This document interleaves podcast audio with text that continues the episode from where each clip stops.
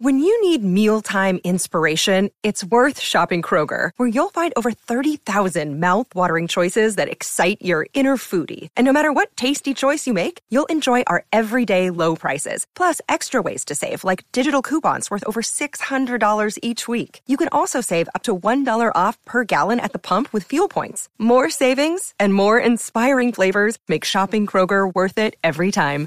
Kroger, fresh for everyone. Fuel restrictions apply.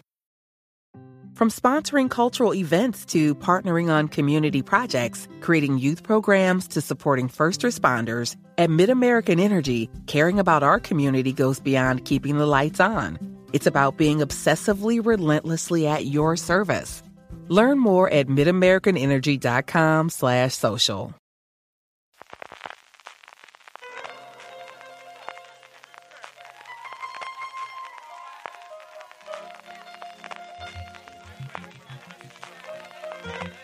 Estás escuchando Fuera de Series con CJ Navas. Bienvenidos a Streaming, el programa diario de Fuera de Series en el que un servidor CJ Navas te trae todas las noticias, comentarios y curiosidades sobre el mundo de la serie de televisión. Edición del viernes 3 de diciembre, justo antes de que en España tengamos ese puente maravilloso de diciembre de la Constitución y de la Inmaculada durante el del 6 al 8, que además como este año cae lunes y miércoles lo podemos aprovechar. Aquí estaremos de todas formas eh, publicando durante toda la semana eh, y justo en, en fechas prenavideñas. Esta semana Streaming llega gracias a ti y las compras que realizas a través de amazon.fueradeseries.com. Ya sabes, de cara a todas las, tus compras navideñas, si vas a comprar en Amazon y lo haces desde amazon.fueradeseries.com, a ti te costará lo mismo y a nosotros nos estarás ayudando. Varias noticias hoy. Empezamos por una cosa de la industria española y es que UTECA, la Unión de Televisores Comerciales, fundamentalmente Mediaset, A3 Media y las eh, autonómicas y algunas de las que escriben, emiten en TDT, eh, carga contra el proyecto de ley general audiovisual aprobado esta semana. Eh, todos los titulares, evidentemente, se los está llevando el toma y daca entre el gobierno y Esquerra Republicana de Cataluña a la hora de, o en cuanto al doblaje y al subtitulado de los contenidos audiovisuales y la palabra que se nombra siempre Netflix, pero el proyecto de ley general audiovisual lleva muchas más cosas, algunas que yo creo son bastante interesantes porque no se habla y ellos los que se quejan o lloran, dependiendo de cómo lo queréis defender. Yo no soy especialmente partidario de, las en abiertos o no soy un grandísimo defensor de ellas habitualmente, pero creo que en eso tienen bastante eh, razón. Y es que al final hay toda una parte en la que no nos ocupamos, que es YouTube, Facebook y el resto de las redes sociales, y a las cuales no tienen ningún tipo de restricción que sí se le está obligando a ellas. Y ellos hay de, de parte que os pondré el enlace, como siempre, en las show notes, que lo tenéis en, las, en el propio podcast donde estáis escuchando el reproductor, si es capaz de, de leer las sonos si no, y si no, en fuera habla de esas franjas de protección reforzadas de la programación para menores, que yo creo que tenían cierto sentido pues cuando uno era pequeño en los años 90 y 2000 y no había otra cosa, pero ellos como comentan es, además de discriminatorias ineficaz, pues en esa misma franja los menores tienen acceso a todo tipo de contenidos en las plataformas de compartición de vídeos, le hace YouTube, Facebook y redes sociales. Y yo creo que aquí no les falta razón. Igual que otra parte que dice que, que se mantengan limitaciones publicitarias en la televisión cuando no las pueden imponer en las plataformas de compartición de vídeo y el resto. Y yo creo que aquí hay un debate bastante de profundidad que va a quedar totalmente opacado, evidentemente, por la, por la movida política de hasta qué punto esas obligaciones que tienen las cadenas en abierto en el mundo moderno, en el mundo en el que eh, esa misma gente que a las 6 de la tarde puede estar viendo Telecinco, igual que puede estar viendo YouTube, unas reglas del juego son para unos y otras reglas del juego son para otros. Yo no soy especialmente partidario por motivos ideológicos de prohibiciones y de regulaciones, pero es cierto que aquí yo creo que, y como digo, no soy yo un grandísimo defensor tradicionalmente ni de Mediaset, ni de A3 Media, ni del resto de las corporaciones, pero creo que aquí no le falta cierta parte de razón existente a ver qué ocurre y qué evoluciona. Nos metemos ya con las series que es la, la, y con fichajes, que es una cosa más divertida y más emocionante. Una de las grandes revoluciones de la temporada, las grandes sorpresas de la temporada ha sido solo asesinatos en el edificio, renovada por una segunda temporada. Ya sabemos que todos los protagonistas vuelven, Selena Gómez, Steve Martin, Martin Short, y se le suma Cara de Lavín, va a, a interpretar a una conocedora sofisticada del mundo del arte que se eh, mete dentro del misterio que intenta esta segunda temporada. Bueno, pues con muchísimas ganas de verla. Si no habéis visto todavía todos asesinatos en el edificio, solo asesinatos en el edificio, es desde luego uno de los grandes estrenos del año. Otro fichaje, en este caso cabría decir otra reincorporación, es el de Kobe Smulders como María Hill, como el personaje que hemos visto interpretar en distintas películas de Marvel. En Secret Invasion, una de las series que se está produciendo actualmente para Disney Plus, vuelve a interpretar a María Hill, una serie que recordemos tiene a Ben Mendelssohn volviendo a hacer de Talos, del general Skrull, y también a Samuel L. Jackson como Nick Furia. No sabemos si será otro intercambio de antorcha de, Furia y que definitivamente se queda María Hill, que es algo con lo que las películas llevan jugueteando desde hace bastante, bastante tiempo, que ese entorchado pase definitivamente a Kobe Smulders para el futuro. Véase Hawkeye que vea ser todo lo que está ocurriendo en la fase 4 de Marvel. No me extrañaría desde luego que esto es lo que ocurriese. Por otro lado tenemos Vikingos Valhalla. Seguimos sin tráiler todavía a día de hoy, pero ya tenemos confirmación de la fecha de esta secuela de Vikingos, de ese éxito absolutamente internacional que va a estrenar Netflix. Al final Vikingos es una serie de History Channel y Michael Hirsch, el creador de la serie, fichó por Netflix para hacer esta secuela. Va a llegar el 25 de febrero del año que viene, del 2022, a la, a la plataforma del Gigante Rojo. Ya tenemos alguna pequeña imagen del rodaje, como os digo, todavía sin tráiler. La acción se va a situar unos 100 años aproximadamente después de la serie original, en el que los vikingos, tras haber dominado la mayor parte de Inglaterra y reclamado la propiedad de Normandía, eh, de acuerdo, empiezan a entre ellos. Tendremos muchas historias, tendremos muchos personajes históricos, como Guillermo I de Inglaterra, y cosas curiosas en las que, como os digo, Michael Hirsch volverá como showrunner, como no cabía esperar de otra forma. Más noticias. El libro que os he recomendado encarecidamente las últimas dos semanas, que es lo que estoy leyendo todos los días, Tinderbox, HBO, eh, la historia interna de HBO escrita por James Audrey Miller, la historia oral, pero que está tremendamente bien, pues conforme la gente se la está leyendo, está sacando perlitas eh, de la misma. Y están casi todas las que están saliendo actualmente, yo creo que no son las más interesantes. Hay cosas al principio de, del origen de HBO que es realmente fascinante, que es por donde voy yo, porque la novela, el libro tiene unas 900 y pico páginas y lleva unas 100 aproximadamente pero la gente se está centrando mucho en Juego de Tronos y estas cosas, pues nuevamente, del salseo y de los dineros que a todos nos gustan mucho. Y es que ese spin-off que al final se canceló totalmente de Juego de Tronos había costado, el de recordar en su momento con Naomi Watts, con Miranda Richardson, 30 millones de dólares es lo que se habían gastado, más de lo que costaba cualquiera de los episodios, incluso de la última temporada de Juego de Tronos.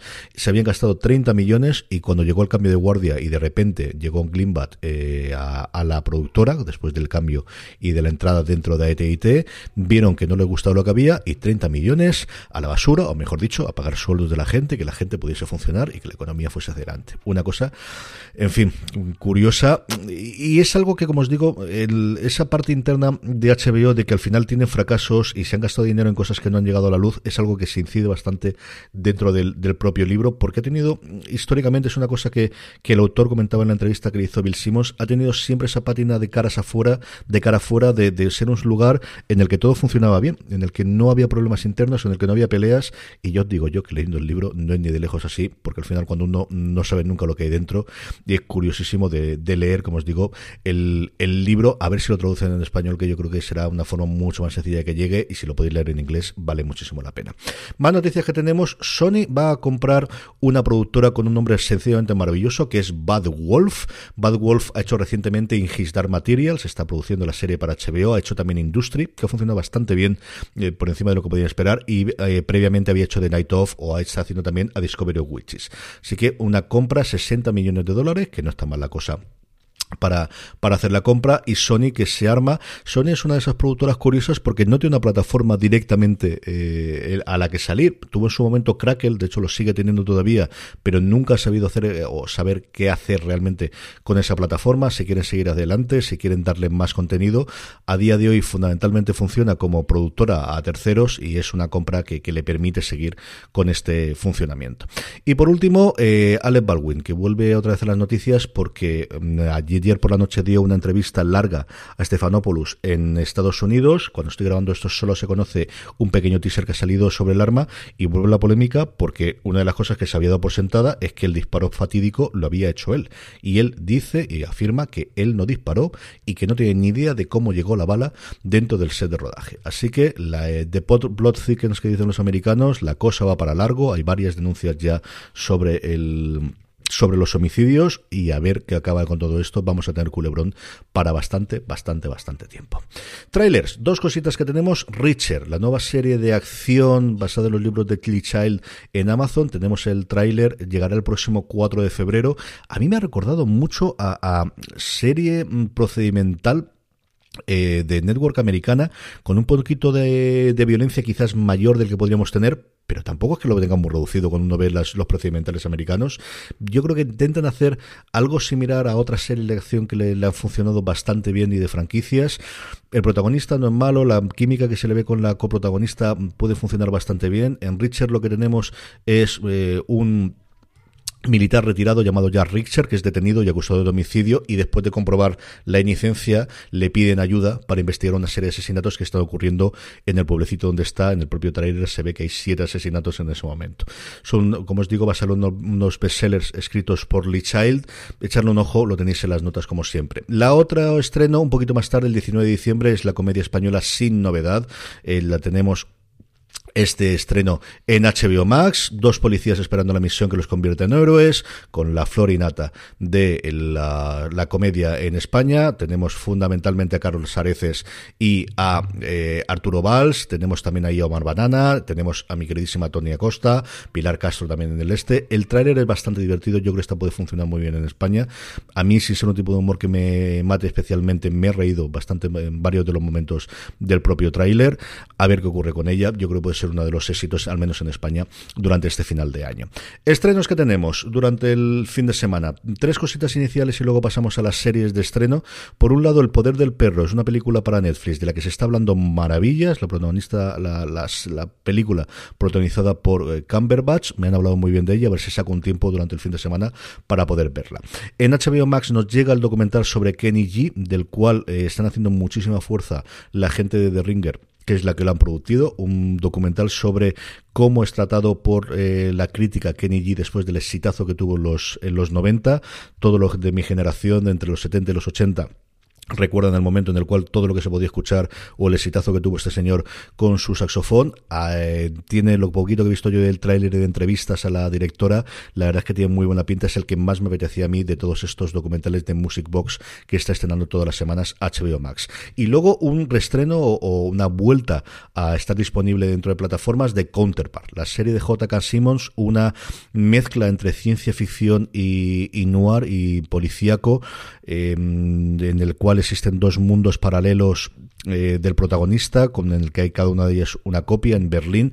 Fue una verdadera maravilla que estuvo disponible en HBO España en su momento, desapareció y va a llegar a XN Now. Llega la primera temporada este 3 de diciembre, lista para el puente, y el 10, el próximo fin de semana, llega la segunda. Si no la visteis en su momento, de verdad que vale muchísimo, muchísimo la pena. A mí me, encantó cuando la pude ver en su momento. Vamos ya con estrenos de fin de semana propiamente dichos. Cuarta temporada en Netflix de Campamento Cretácico, de Parque Jurásico Campamento Cretácico, y evidentemente segunda parte de la quinta temporada y última de La Casa de Papel hasta que nos llegue el spin-off de Berlín o esa adaptación eh, surcoreana con uno de los protagonistas del juego de calamar interpretando a Berlín. Amazon Prime Video estrena Harlem, una comedia que siga cuatro elegantes y estilosas amigas de Harlem y a ver qué ocurre a partir de ahí. Pues comedia. Bien habló segunda temporada en eh, Cero, en Movistar Plus. Don Carlos habló de ella en el fuera de series de la semana pasada porque a, ella le gustó, a él le gustó muchísimo. Y luego Santa Inc. en HBO Max, una comedia de animación con motion, con, con stop motion bastante pasada de vueltas que homenajea a unos eh, dibujos muy conocidos en Estados Unidos, que aquí en España no ha tenido tanto seguimiento. Eh, yo está, no he podido ver absolutamente nada, no os podría decir exactamente cada De cara al fin de semana, antes de que volvamos a escucharnos, el domingo Beforeigners, la segunda temporada de Los Visitantes en HBO Max, y para el lunes de Hot Throgs anda, eh, de Hot Zone, de Hot Zone, Anthrax, la segunda temporada de la serie de National Geographic. La primera iba centrada en el ébola, esta segunda va centrada en el Anthrax y las amenazas que hubo poquito tiempo después del 11S en Estados Unidos a través de cartas que se estaban enviando con Anthrax. Tiene gran atractivo tener a Tony Goldwyn y a Daniel Day como los protagonistas de la serie.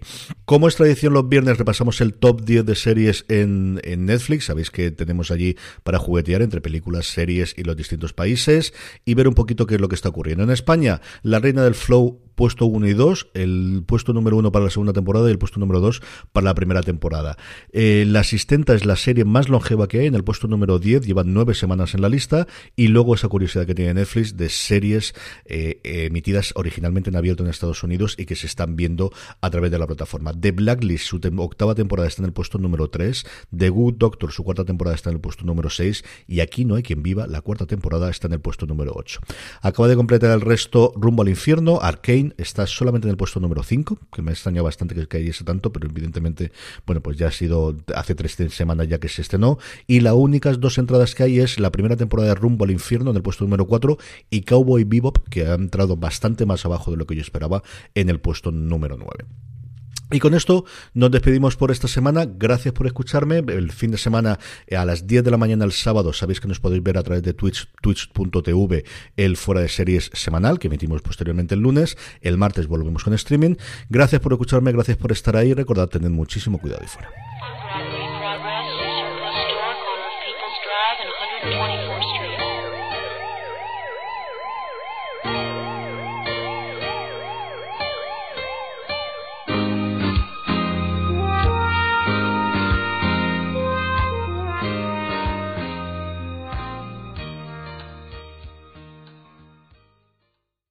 Whether it's Baker's Simple Truth Turkey or mac and cheese with Murray's English Cheddar or pie made with fresh Cosmic Crisp apples, there are many dishes we look forward to sharing during the holidays. And Baker's has all the fresh ingredients you need to turn today's holidays into tomorrow's memories. Baker's, fresh for everyone.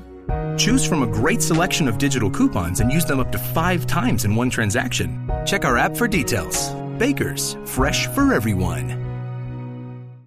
Podcasting is hard, but it doesn't have to be. Introducing The Science of a Podcast, hosted by Spreaker from iHeart. This weekly podcast looks at the many sides of the podcasting industry, from success, growth, and technology to the varying challenges we all face. This is one podcast about podcasting you don't want to miss. New episodes launch every Tuesday. Listen to The Science of a Podcast on the iHeartRadio app, Apple Podcasts, or wherever you get your podcasts.